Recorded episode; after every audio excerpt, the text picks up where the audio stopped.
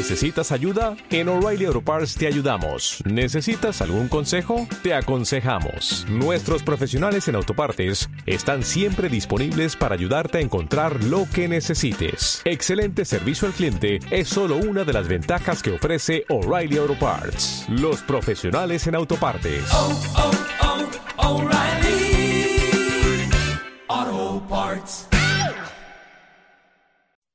Bienvenidos a Diálogos sobre Ruedas con nuestro experto en, en MotoGP y en, el Fútbol Club Barcelona también. ¿Qué tal, Diego? ¿Qué tal, gas y cabeza para todos? Mes, que un club. ¿eh? En, febrero, acuérdate, los que vean el vídeo verán la barba que tenía entonces, que todavía estábamos eh, dilucidando si Mark iba a estar o no, en Qatar y un montón de cosas, pero a través de, estas reuniones de la Jet Set, como, como tú me sueles, sueles meter conmigo, pues surgió la noticia, la seguimos y la noticia sigue en todo lo alto, en todo lo alto. El Fútbol Club Barcelona puede convertirse en empresa, como el Atlético de Madrid, por ejemplo, en sociedad anónima deportiva, y a partir de ese momento, y ese momento hace mucho tiempo que llegó, eh, se convirtió ya en un caramelo para los grandes fondos de inversión. Bueno, yo creo que con esto vamos a inaugurar, si te parece, una sección nueva dentro de, de los vídeos de Diálogos sobre Ruedas. Es la sección Ya te lo dije, o ya os lo dijimos, ya os lo dijimos, porque nos hemos adelantado unas cuantas veces, ¿eh? Con el tema mar, con el tema onda y con el tema del... Acuérdate de las vacunas, acuérdate de las vacunas. Las vacunas y las vacunas. Es que tenía Así- yo, a, tenía yo a tres directivos del del IBEX 35 que se estaban vacunando. Dos en Abu Dhabi y uno en Qatar. Bueno, pues con esto ya te digo, inauguramos la sección. Ya os lo dijimos, ya lo adelantamos. Y hay una sección nueva que vamos a inaugurar, que la contaremos al final, que es lo que vamos a contar la semana que viene. Pero eso lo vamos a decir al final del vídeo. Este vídeo lo vamos a dedicar, como ya habréis visto en, la miniatura, que, Pedro Acosta, pase lo que pase, va a estar en, dos- en 2023, o sea, como quien dice, dentro de año y medio, en, MotoGP. Pero han pasado y van a pasar muchas cosas, y es lo que vamos a contar en este vídeo. ¿Es así o no? Sí, sí, sí, bueno. Sobre, sobre el tema futbolero, muy rápido para la gente que lo sepa. Ahora mismo, que es también para cortarse las venas y es una reflexión general, ahora mismo lo que pueda suceder con el Fútbol Club Barcelona, si acaba o no acaba en manos privadas y que quien mejor posicionado está es el fondo Bridgepoint y CVC Partners, que son los propietarios de Dorna, cuyo máximo ejecutivo es, como sabemos, Carmelo Espeleta, culé hasta la médula, y uno de los que siempre ha dado la cara de eh, la despolitización, digamos, en la gestión del Fútbol Club Barcelona, el, dejar la política aparte. Bueno, si todo eso sucede, va a ser precisamente por esto último que he nombrado, una cuestión política. Que el Fútbol Club Barcelona siga perteneciendo a sus socios o se convierta en sociedad anónima deportiva depende de un señor que se llama Pedro Sánchez Pérez Castejón, el presidente del gobierno de España, y, pásmate, de la famosa mesa de negociación y toda aquella historia que parece ser que se sientan en septiembre. Pues el Fútbol Club Barcelona es moneda de cambio. Esperemos, esperemos, querido Máximo, y así vuelvo otra vez las aguas al río, que eh, la Fórmula 1 y MotoGP que tanto nos apasionan a ti y a mí mmm, no lleguen a, o no, no caigan eh, tan, bajo en, en, esos ámbitos de la política, porque en otros también ha habido mucha política eh, con, la, los grandes premios. Bueno, yo ya sabes, ya sabes, y lo digo públicamente, que no soy nada, nada futbolero. Hay muchas cosas de fútbol que no me gustan y lo que no me gusta, por ejemplo, no me ha gustado este fin de semana es lo mal que se han tomado los ingleses perder el, el europeo, ¿no?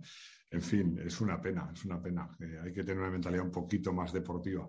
Pero bueno, vamos a hablar de lo nuestro, que son de las motos, que es, por lo menos a mí, es lo que, me, lo que más me gusta, mucho más que el fútbol, y de un tío que, que, ya todo el mundo hace, hace tiempo que le señala como el sucesor de, natural de Mark, que ya ha demostrado que es un crack, pero que está en Moto 3, que pronto estará en MotoGP, pero, pero también incluso su llegada a Moto 3 ha tenido ya unos ciertos, no sé si decir polémicas o ha sido de una manera un poco particular, ¿no? Cuéntanoslo un poco. Bueno, ha sido, ha sido una cosa que, que prácticamente no se conoce. Eh, Pedro Acosta ya enseñaba, enseñaba a saber quién, quién, quién podía llegar a ser en el equipo en el que estaba en el Mundial Junior, en el CER. Y ese equipo tenía plaza eh, para, para Moto 3 en los grandes premios en este año 2021, plaza que perdió, no se sabe muy bien cómo, y Pedro Acosta se quedaba sin proyecto para el Mundial. Por lo tanto, quedó liberado y casualmente acabó en, en KTM y en una de las estructuras más potentes de Moto 3, que además necesitan y necesitaban de Moto 3 eh, pues eso, volver a tener un campeón del mundo después de mucho tiempo, ¿no? Por lo tanto, ya los orígenes, es lo que dices tú, no es que sea polémico, porque realmente no hay un debate sobre el tema. Es simplemente que eh, el Mundial de los Grandes Premios, con sus tres categorías, Moto 3, Moto 2 y, por supuesto, la única, la única que eh, es relevante desde el punto de vista mediático, que es MotoGP, eh, bueno, pues tiene una forma de funcionar interna, ¿verdad? En la que, bueno, el pez grande es, muy como la madre naturaleza. El pez grande se come al chico, los que. Y, y, al fin, a fin de cuentas, es una manera, insisto, de funcionar tan natural que en el fondo funciona. Los mejores al final van siempre a los mejores equipos. Bueno, yo hago una reflexión. Decías, hay un mundial de tres categorías, Moto 3, Moto 2, ¿y por qué no es Moto 1? en vez de MotoGP. Cuéntalo tú, lo hemos contado en otro vídeo. Y, pues, hacemos otro, te lo dije. Ya lo diremos en otro. No, no, lo voy a decir yo. No es Moto 1 Pro, porque un tío con dos cojones que se llama Máximo San montó una web que se llamaba Moto 1 Pro. No, no, y te lo digo en serio porque es así. Y luego tú generaste ahí un, revuelo, un brainstorming dentro de lo que fue Dorna, es decir, bueno, y si nos queda, porque la, idea era que eh, la marca MotoGP eh, fuera, englobara, que, que al final es lo que hace, todos los grandes premios, pero que hubiera tres categorías. Claro, el problema de haber llamado a la postre Moto 1 a, a MotoGP es que una marca tan potente que llevaban manejando eh, Dorna desde principio de este siglo, que ya lleva un tercio consumido. Eh, claro, pues la diluían, diluían esa marca MotoGP, porque es como cuando yo me refiero al Mundial de los Grandes Premios, que es la forma más correcta de llamarlo. Pues la gente dice, vale, el Mundial de los Grandes Premios, pero es que es verdad, es que son, los, eh, son los, las únicas carreras de motos que tienen categoría de Gran Premio. Entonces, es, como la Fórmula 1. La Fórmula 1, volvemos a la política. Esto lo crearon los estados. Por eso se toca el himno. hay un podio y hay un protocolo y hay una serie de cosas, ¿no? Se toca el himno del ganador en su honor, ¿eh? porque está representando a un país. Es un mundial. Entonces, bueno, esto es muy, es muy gracioso lo que dices, porque precisamente gracias a eso mmm, maniobraron y dejaron MotoGP como marca MotoGP, como lo que es la categoría reina, y al final, lo que te, lo que te digo, lo que es realmente relevante. El lugar al que solamente llegan los elegidos, ojo, también desde el punto de vista de los promotores. Sito Pons o Aspar perdieron sus proyectos en MotoGP y no han vuelto. ¿Eh? Y sin embargo, ahí está Valentino, que ya tiene no solamente sus plazas, que solo da Adorna, sino las plazas acompañadas con el más bestia de los patrocinadores que se pueda uno imaginar. Al final del vídeo hablamos de Valentino como adelanto de lo que vamos a hablar en las próximas semanas. Bueno, bueno, vamos a volver a nuestro querido Pedro Acosta, que ya le tenemos en Moto 3, en un equipo potente, KTM. El año que viene, pase lo que pase, yo espero que lo que pase es que gane el Mundial, irá a Moto 2 y en 2023, pase lo que pase, eh, irá, irá a Moto 1. A Moto 1, a MotoGP. A MotoGP. es que me ha traicionado el subconsciente. Es que, claro, Fórmula 1, Moto 1, pues, para mí me parecía bastante evidente. Pero bueno, eh, a MotoGP, a MotoGP. Pero, pero de la mano de KTM, Claro, e, es que es para eso. Nosotros nos hemos tirado a la piscina con este titular, Pedro Acosta, en MotoGP en 2023, porque es la hoja de ruta que se ha marcado KTM para, aunque lo niegan, ¿eh? para eh, precisamente mantener a Pedro Acosta en sus filas. Date cuenta de una cosa, que quién es el más potente ahora mismo de, como equipo con un patrocinador español, ojo, que va renovando de dos en dos años, ¿eh? ya no tiene la misma pujanza, ya llevan más de cuarto de siglo apoyando a Honda, estamos hablando de Repsol, la petrolera. Repsol mm, es impresionante lo que ha hecho, ¿no? Desde el punto de vista de, la sponsorización, del patrocinio en el mundo del motor en general, pero es que en MotoGP mm, se metió en Honda cuando ya Rodmans hacía un año que se había ido, ¿no? Y, bueno, pues eh, también, también es cierto ¿eh? que ha tenido un retorno espectacular, pero claro, un retorno en, básicamente en nuestro país, en España. Yo me acuerdo que en Asia, eh, bueno, y en, en, algún país hispanohablante, al logotipo, al logotipo de, Repsol le llamaban el huevo frito y no sabían lo que era. Como hay un montón de patrocinadores que uno vemos cualquiera de los españoles en las competiciones internacionales y o, te metes en Google y lo tecleas o no sabes muy bien eh, pues, qué, es lo que pone aquí y aquí están, quién es el patrocinador, ¿no? Por lo tanto, claro, lo que sí que es cierto es que Honda es Honda para todo, también para hacer esos motores que les causan tantísimos problemas. Pero no solamente que Honda es Honda, sino que Ducati es también muy fuerte. No nos olvidemos que Ducati sigue llevando detrás Philip Morris, aunque no aparezca la palabra Malboro por ninguna parte. Philip Morris es el, es el patrocinador principal de Ducati. Y que, bueno, que Ducati va a ser la moto de la parrilla también, ¿eh? Que también esto ya es desde el punto de vista del piloto, ¿no? De que el propio piloto le puede apetecer muchísimo eh, ir a otro proyecto. Pero como ha sido Pedro el que ya hace tres, meses de esto que te voy a contar. Hace tres meses les dijo a KTM, el año que viene yo estoy en Moto 2. Vosotros veréis si estoy en una moto vuestra.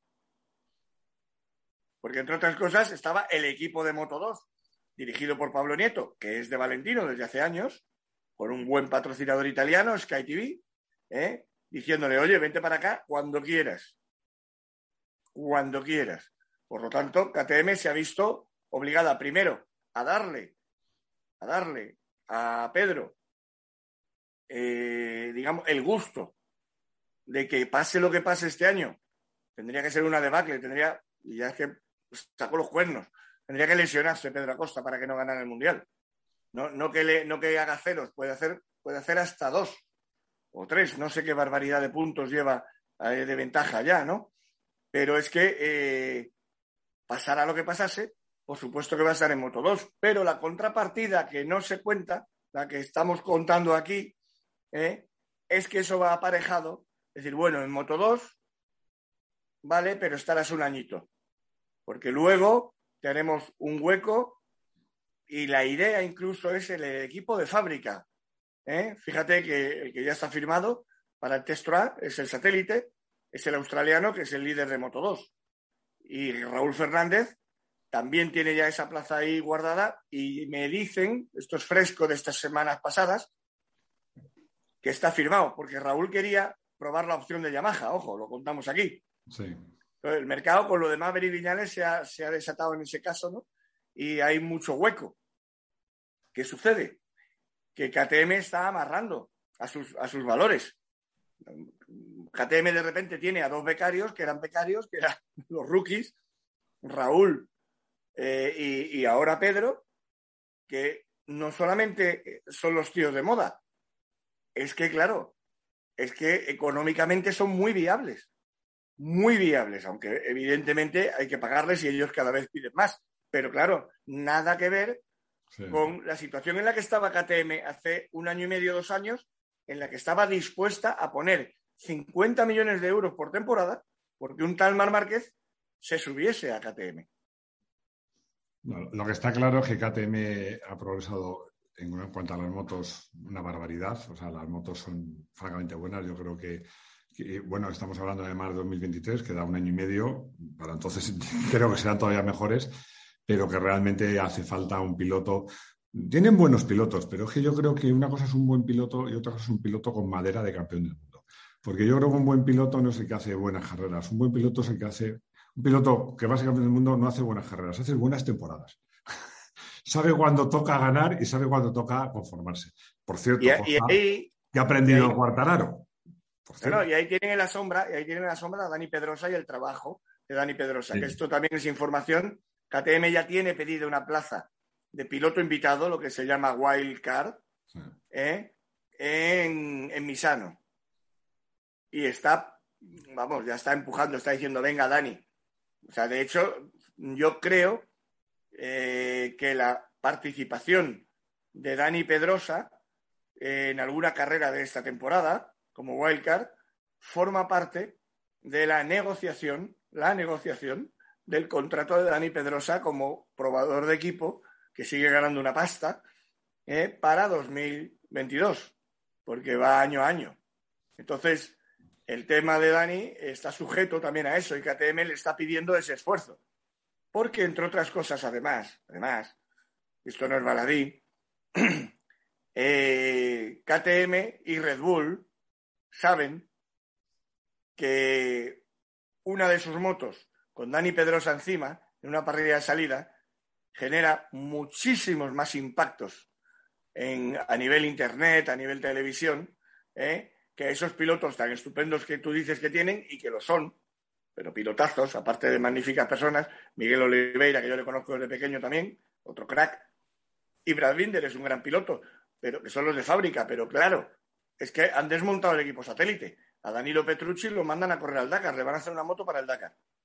Y el pobre Iker Recuona está fuera, dentro de esta renovación que te digo generacional. Eres español o italiano, tienes que llegar a MotoGP lo antes posible. Y en MotoGP, o sacas bien la cabeza durante la primera y segunda temporada o a la tercera ya que venga otro. Se acabó. No, siempre, mira, eh, en este vídeo no, no, estaba previsto hablar de Fórmula 1, pero voy a hablar de Fórmula 1, porque siempre decimos que las motos tienen que aprender cosas de la Fórmula 1 y esta vez voy a decir lo contrario. La Fórmula 1 tendría que aprender cosas de las motos, porque para mí el sistema de wildcard me parece fantástico, macho. Y si se hiciera en la Fórmula 1, me remito a la última carrera de temporada pasada, donde Russell cogió botas y demostró, iba a decir lo malo que es botas, tampoco quiero decir semejante cosa, ¿no? no, no, demostró la bestia parda que es el Mercedes. Efectivamente. Entonces yo creo que en la Fórmula 1, si dos o tres o cuatro grandes premios hubiera un wildcard que sustituyera a un segundo piloto, te lo digo por la dificultad económica de meter un tercer coche, simplemente que sustituyera a algún piloto creo que sería magnífico y como tú dices, es que la vuelta de Pedrosa en Misano en una KTM va a ser eh, el notición de ese gran premio, seguro. Y encima lo hará bien, además. Sin duda. Absolutamente. Y además, fíjate otra cosa que tendría que aprender y es el tema de la renovación. Porque si te acuerdas del último Gran Premio de Fórmula 1, la, barbaridad que acabaron diciendo eh, Raikkonen y Vettel, que eran las dos viejas glorias, y Raikkonen hizo hizo, vamos, una, una, una barbaridad que, bueno, yo me imagino que se bajaría del coche y, se dedicaría por el equipo a decirlo del anuncio. ¿Puedo conducir? ¿Puedo conducir? sí, sí, yo creo que a la Fórmula 1 también le vendría bien una renovación. Entonces, bueno, esto, esta renovación, y, es que es así, Pedro Acosta, además es esto, Pedro Acosta, por volver otra vez las aguas al río, Pedro Acosta va a ser la encarnación del éxito de esta política.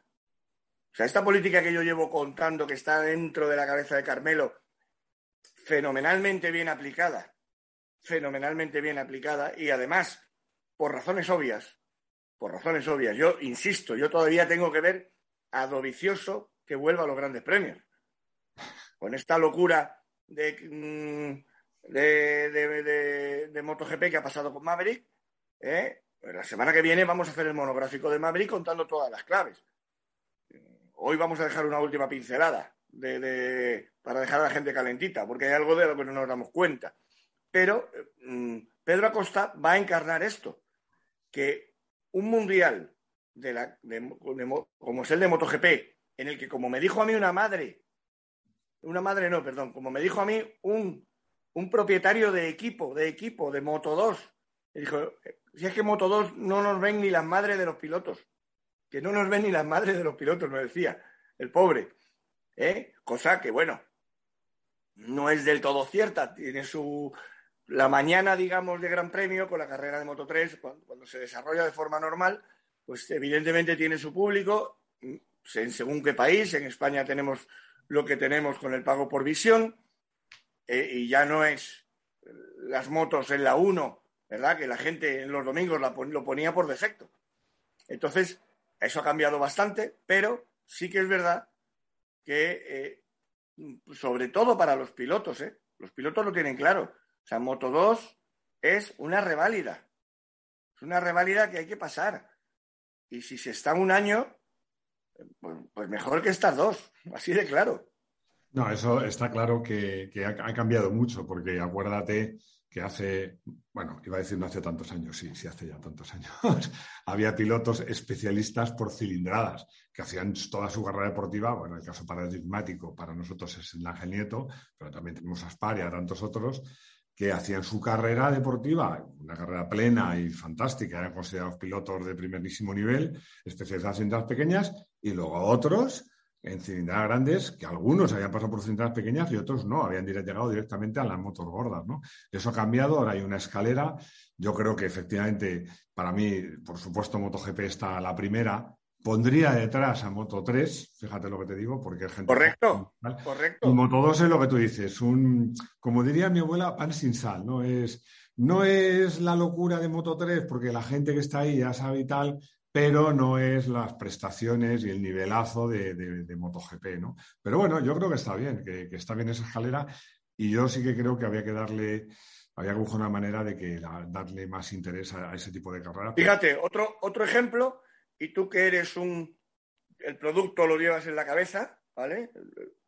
Fíjate, los motores de Moto 2 es, es, es motor único, empezó con Honda, y desde las últimas temporadas, creo que son ya dos o tres, eh, está Triumph. ¿Cuál es el retorno que tiene Triumph por estar en Moto 2? Pues, pues O imagino, sea, es que no sale, no sale. imagino que lo que le pagan los equipos por comprar los motores, porque desde luego a nivel de, de- de imagen, cero. No sale. ¿Dónde está, ¿Dónde está el logo de Triumph al lado del de Moto 2? Que te diría que le preguntas a los aficionados cuál es la marca de motores que lleva Moto 2 y, y por ser, vamos, mínimo de 5 de cada 10 no tienen ni idea.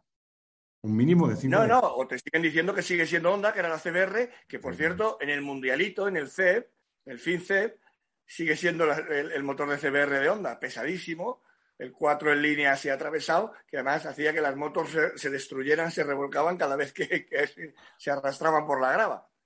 Pero, eh, bueno, es que Moto 2 es eso, en Moto 2 eh, eh, eres tres décimas más lento, no estoy hablando de medio segundo, y te vas 15 puestos para atrás.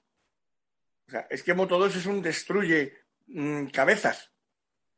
Porque puedo garantizar que en Moto 2, vamos, yo te diría que el 90% de, de la parrilla son tíos súper profesionales y súper buenos.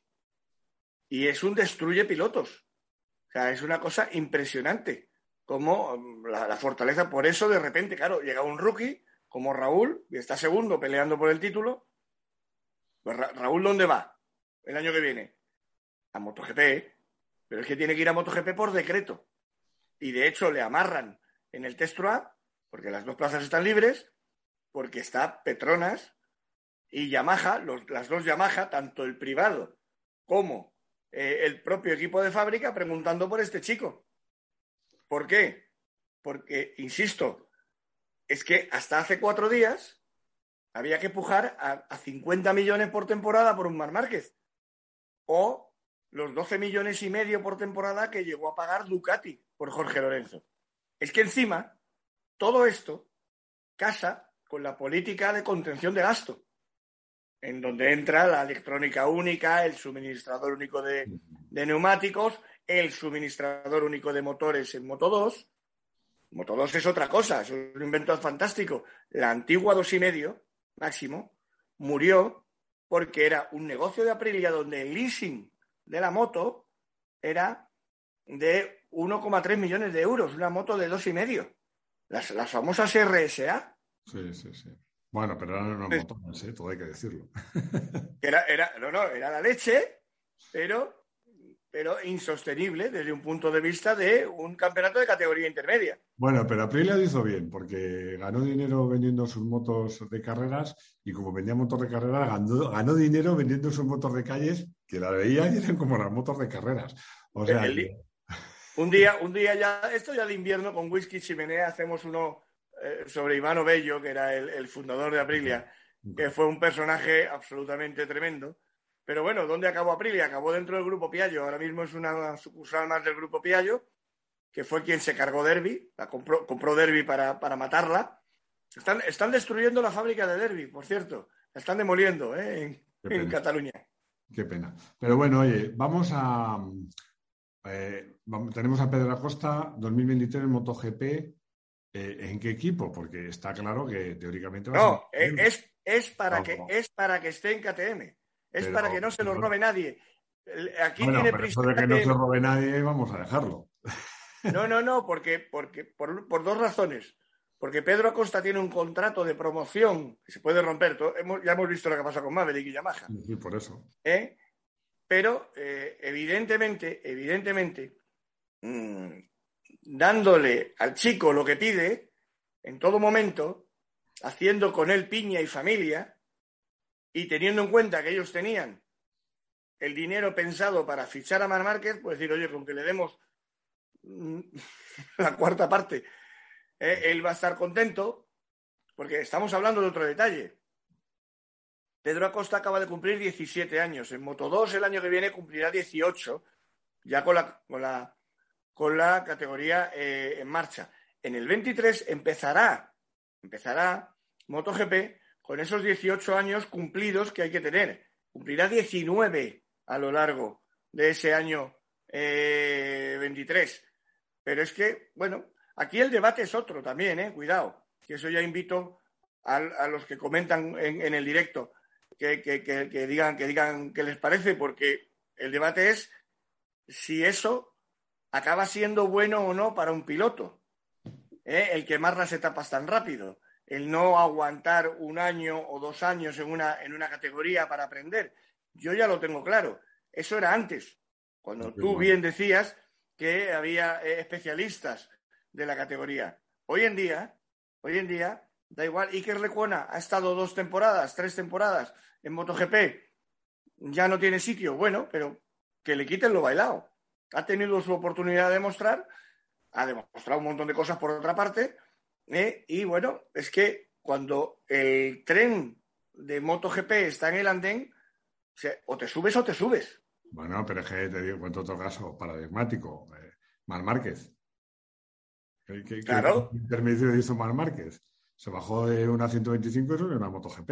No, no, no, no, no, no, no, no. Hizo Moto 2 y hizo dos categorías. Es verdad. Fue campeón en Moto 2. Mar Sí. Márquez es campeón de las tres categorías. Es verdad, sí. Me confundo y también No, no, estás confundiendo con Miller, con Miller. Miller le hicieron eso confundo- el año También a veces me confundo con Cribillé, porque en un vídeo dije, que luego tuve que corregirlo, que Cribillé había saltado de 125 a 500 y no, también hizo dos y medio. También lo que pasa es que hizo Lo que pasa es que yo creo que mi mente, mi mente va, va más rápido. Y claro, ve a Cribillé en 125 y luego en 500 y con Mark me pasa lo mismo. Pero Marc. Marc fue, Marc fue el último debate, el último debate en el que él se quedó un año más en Moto 2, básicamente por una cuestión contractual. Y porque entonces había una regla que había que derogar y la derogaron para él, pero claro, tenía que esperar también ese año más, que era la ley, eh, la ley anti-rookie, en el que un novato, un novato que subía a MotoGP tenía que pasar necesariamente el primer año por un equipo satélite. Ah, Una sí. ley, por cierto, que hicieron después de que Jorge Lorenzo fichara por eh, Yamaha en 2008. Entonces, cuando vieron que cuando los buenos acaban en los equipos buenos, no se favorece a los equipos satélites o se ven desfavorecidos, pues hicieron esta norma post Jorge Lorenzo. El único tío que realmente con el título de campeón del mundo sufrió esta norma fue Stefan Bradal, que fue al, al LCR. Sí. Y Mark se esperó con Stefan Bradal en MotoGP. Mark ganó en Moto 2 y pasó directamente en el año 13, en 2013, a el equipo de fábrica Repsol Honda Team, con todas las de la ley y con la ventaja añadida de que Casey Stoner se había ido a su casa y se que el, compañero de equipo que se encontró Mark fue Dani Pedrosa. Entonces, eh, claro, ese fue el último debate. A partir de ahí, vamos, es que está claro. Es que lo tienes en el otro ejemplo que es el donde te apatine, donde te has confundido, el tema de Jack Miller. Jack. Miller sí que en el año 15, eh, eh, la, temporada de- de- de- del 2014 pasó de Moto 3 a MotoGP, precisamente al LCR también. Fue decisión personal del entonces jefe de Honda, eh, Nakamoto, y bueno, porque es australiano y se llama Jack Miller, pero mm, le, hubiera, le hubiera cost- vamos, le costó muchísimo y sobre todo le costó en el plano personal porque era un chavalito que tenía una vida de, de viejo rockero ya de, con 20 años. Entonces, eh, bueno, pues, pero también te digo una cosa, es que yo estoy convencido de que un tío como Jack Miller, precisamente con lo veleta que era, le pasas a Moto 2 y en Moto 2 hubiese sido una víctima de Moto 2. Yo estoy convencido de que Jack Miller, pasando por Moto 2, quizás jamás hubiese llegado a, ser, a estar en MotoGP, ¿eh? a ser piloto de MotoGP. Porque Moto 2 tiene ese problema. Entonces, en Moto 2 no te puedes entretener. Hay que pasar por Moto 2, evidentemente, pero no puedes entretenerte demasiado. Tienes que sacar la cabeza lo mejor que puedas. Otro ejemplo, eh, Joan Mir. Joan Mir se metieron con él. ¿Qué piernas eres? Llevas un año en, en Moto 2 y, y ya te vas a, a Suzuki y tal, no sé qué. Bueno, pues suena, suenan todas las campanas y hace se alinean los planetas, él hace lo que tiene que hacer en una segunda temporada muy solvente, una segunda parte de temporada, campeón del mundo 2020. Entonces, eh, yo, a mí, yo insisto, es que hay tanto pilotazo que, se está consumiendo en Moto 2, que, que bueno, es que es la demostración de que Pedro Acosta, él, desde el punto de vista personal, lo tiene clarísimo, pero es que KTM también, para poder tener a Pedro Acosta en KTM, y después, pues seguramente será un piloto que cambiará mucho de equipo, o ya veremos, ¿eh? porque cuando KTM da en la tecla, a lo mejor tenemos una hegemonía de unas cuantas temporadas y unos cuantos títulos. Acuérdate lo que tardó KTM en ganar en el Dakar y que luego no ha dejado de ganar. Pues Sí, esto, yo- esto es lo mismo, ¿eh? Eso lo he comentado muchas veces, que yo creo que, que el día que KTM llegue, empiece a ganar carreras y mundiales, a lo mejor tenemos KTM para el rato. Pero bueno, menos mal que, que en este diálogo sobre ruedas hay alguien que sabe de verdad de motos. menos mal. Oye, ya para acabar, decíamos que inauguramos la, la sección de ya lo dijimos y la acabamos con la sección de ya lo vamos a decir la semana que viene. Pero yo aquí te voy a pedir una cosa. Eh, vamos a tener un poquito de mala, mala baba. Yo quiero que hagas un spoiler de lo que vamos a contar. Que, que dejes a nuestros seguidores con la miel en los labios. No, no, calentito. Así los tenemos. Aunque estén en la playa, van a buscarnos. Exacto, exacto, exacto, exacto. ¿no? Y en la playa se ponen, se lo ponen con los casquitos y ya está. Si el teléfono hoy en día es, es Dios. Pero a lo que vamos. ¿Qué nos queda así caliente, calentito por hablar en este mes de parón?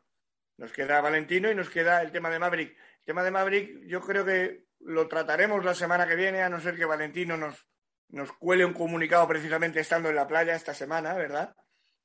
Y, pero el tema de Maverick, fíjate, es que es muy gracioso. Y te voy a poner un ejemplo que, que, bueno, a lo mejor no te hace, que a ti a lo mejor no te hace gracia, pero que- que- Pues no lo pongas. no, no, lo tengo que poner, lo tengo que poner porque además, independientemente de cómo caiga a nuestros queridos seguidores, eh, tú vas a ser el primero que me vas a decir que es acertado, independientemente de la gracia que tenga. Eh, hay algo en lo que no hemos reparado. Lo, de, lo del anuncio post Gran Premio Países Bajos y mes sin grandes premios, ¿no? El lunes, un lunes, igual que estamos tú y yo aquí hablando, pues Yamaha eh, oficialmente eh, anuncia su divorcio, ¿verdad? Su divorcio, bueno, ya está, ya están los papeles de divorcio firmados. Muy bien. Pero es que el cónyuge sigue en casa hasta diciembre. Está bien. Es que, es que hay algo que parece, como estamos aquí de veranito, que no nos estamos dando cuenta de que Maverick Viñales no solamente va a seguir siendo piloto de fábrica de Yamaha, sino en una segunda parte de temporada absolutamente determinante para Yamaha, porque tiene al otro piloto de líder, de líder, ¿eh? un montón de carreras. Un tío que ya no tiene vínculo con la marca, que ya se ha divorciado, que, eh, bueno, ha estado rajando toda la primera parte de temporada. O sea, que decir, tú consigues por fin mm, divorciarte de tu mujer, pero se tiene que quedar medio año más en casa. ¿Eso cómo se come? Bueno. Eh, a, que no lo habíamos pensado, a que no lo habíamos pensado. Sí, sí, yo en algún momento lo he pensado, sí, porque ya se ha dado más casos, eh, tanto en categorías, tanto en MotoGP como en Fórmula 1, de pilotos que ya saben que bueno, van a estar y siguen. Y la verdad es que, aunque son todos unos profesionales, eso crea tensiones complicadas, crea, crea momentos difíciles. Porque claro, tú imagínate un, duelo Viñales, Cuartararo en algunas carreras, ¿a quién no se le pasa por la imaginación? A ver si le va a tirar, ¿por qué no le deja pasar? no, no, pero no. Situaciones Viñales, Viñales, desde luego, en pista es absolutamente limpio y Fabio también, pero es simplemente el hecho de quedar delante. No, ojo, y tú lo sabes, las muchas tensiones en la pista hay tensiones, pero bueno, en la pista están los pilotos solos y como tú dices, los pilotos en general todos son unos caballeros en la pista. Pero en boxes anda que hay tensiones. Anda el, muro que puso Valentino a Lorenzo, ¿no te acuerdas? Para Bueno, o sea, ojo, ojo. Mira, más, más cercano y menos mediático. La tensión de Suzuki el año pasado, a final de temporada. Igual, igual, sí, sí. Que, la, que la estuvimos contando aquí punto por punto. Y pues esto es lo que se va a enfrentar. Y ese, ese es el spoiler que dejamos porque desarrollaremos esto ¿eh? probablemente en el vídeo del lunes que viene, a no ser que Valentino, que sería, que estoy dejando para el final, porque la teoría nos dice que va a ser en el Gran Premio de Austria, en uno de los dos grandes premios que se celebran en el Red Bull Ring, en, en, Spielberg, eh, bueno, donde va por fin a anunciar su futuro. Pero es que aquello que dije yo ya hace un par de semanas de cómo me habían puesto mis amigos de Tabulia con el telefonito. ¿eh? El, con la muerte de Rafael Acarrá hemos vuelto a hablar. Con eso te digo todo. Pues Rafael Acarrá ha, paralizado Italia. Yo cuando se muera Sofía Loren no sé qué va, se van a suicidar colectivamente, no sé qué va a pasar, pero bueno. Pero volvimos a hablar las viejas glorias de Tabulia, que son... Rafael Acarrá se hacía querer, ¿eh? porque ha sido en Italia y en España. ¿eh? No, no, por eso. Pero es que hemos vuelto, es que les he vuelto a llamar. Son además gente de nuestra edad fantástica que eran los que en la iglesia de Tabulia rezaban, decían, por favor, Dios, tráenos, mándanos un piloto, un, piloto de carreras. ¿eh? pero vamos, que te hablaban también de la Fórmula 1. ¿Eh? fíjate cómo se vive en Italia también el tema de la Fórmula 1, ¿no? Han tenido más suerte pues en motos que en Fórmula 1 en los últimos años. Y, bueno, y Dios escuchó las plegarias y mandó a Valentino Rossi, ¿no? sí, pues, en Fórmula 1 no, no, escuchó. esta gente que son amigos, son amigos de toda la vida y son gente fantástica, fantástica, en todos los sentidos. Pero claro, son gente que su vida gira en torno a un fenómeno Valentino Rossi, Valentino, la, la, pizzería de Tabulias de Rossi, la tienda de merchandising, o sea, mm, el rancho ahora. Bueno, es, que, hasta Valentino Rossi nadie sabía dónde estaba Tabulia, ni siquiera los italianos. No, no, claro, claro, claro, claro. Lo ha puesto en el mapa, Valentino, está claro. Pero bueno, pues como... No, pues estos, estos son los, que los, primeros que, mm, que siguen todavía eh, achuchando y ya está saliendo en medios, en, algunas webs, de que no sería descabellado, no sería descabellado que Valentino Rossi continuase un año más en su propio equipo, retirándose con una Ducati, porque el Emir, el Emir de Aranco, 270 mil millones de barriles de, en reservas de petróleo, ¿verdad? Eh, pues le ha dicho que le hace ilusión que Bueno, desentrañaremos también esa clave, pero ahí quería, me gustaría jugar con ventaja y tenerlo ya, tener el comunicado ya, pero bueno, vamos a ver qué pasa. Bueno, pues en nuestra sección de ya no lo ya lo dijimos, sino lo diremos, dejamos en el aire si hablaremos de Maverick o hablaremos Maverick y de Valentino, Maverick y Valentino, que está, está Pero- interesante el tema. Y luego, y claro, luego abierto a que haya sorpresas, que en este mundillo también hay sorpresas muchas veces, ¿no? Bueno, Diego, es un placer charlar contigo, muchísimas gracias. Este verano, yo- voy a hacer lo posible, aunque me viene de vacaciones. El año pasado no cogí vacaciones, pero este año sí voy a coger vacaciones, pero voy a ver si me las puedo apañar para no faltar a nuestra cita, nuestra cita mensual. No sea que llegue Esther y me acabe robando el puesto. No, no. Adelante, aunque sea de- en chiringuito, en chiring- podemos hacer un eh, como lo hay, como lo hay futbolero ya, hacemos el, eh, el diálogo sobre ruedas desde el chiringuito.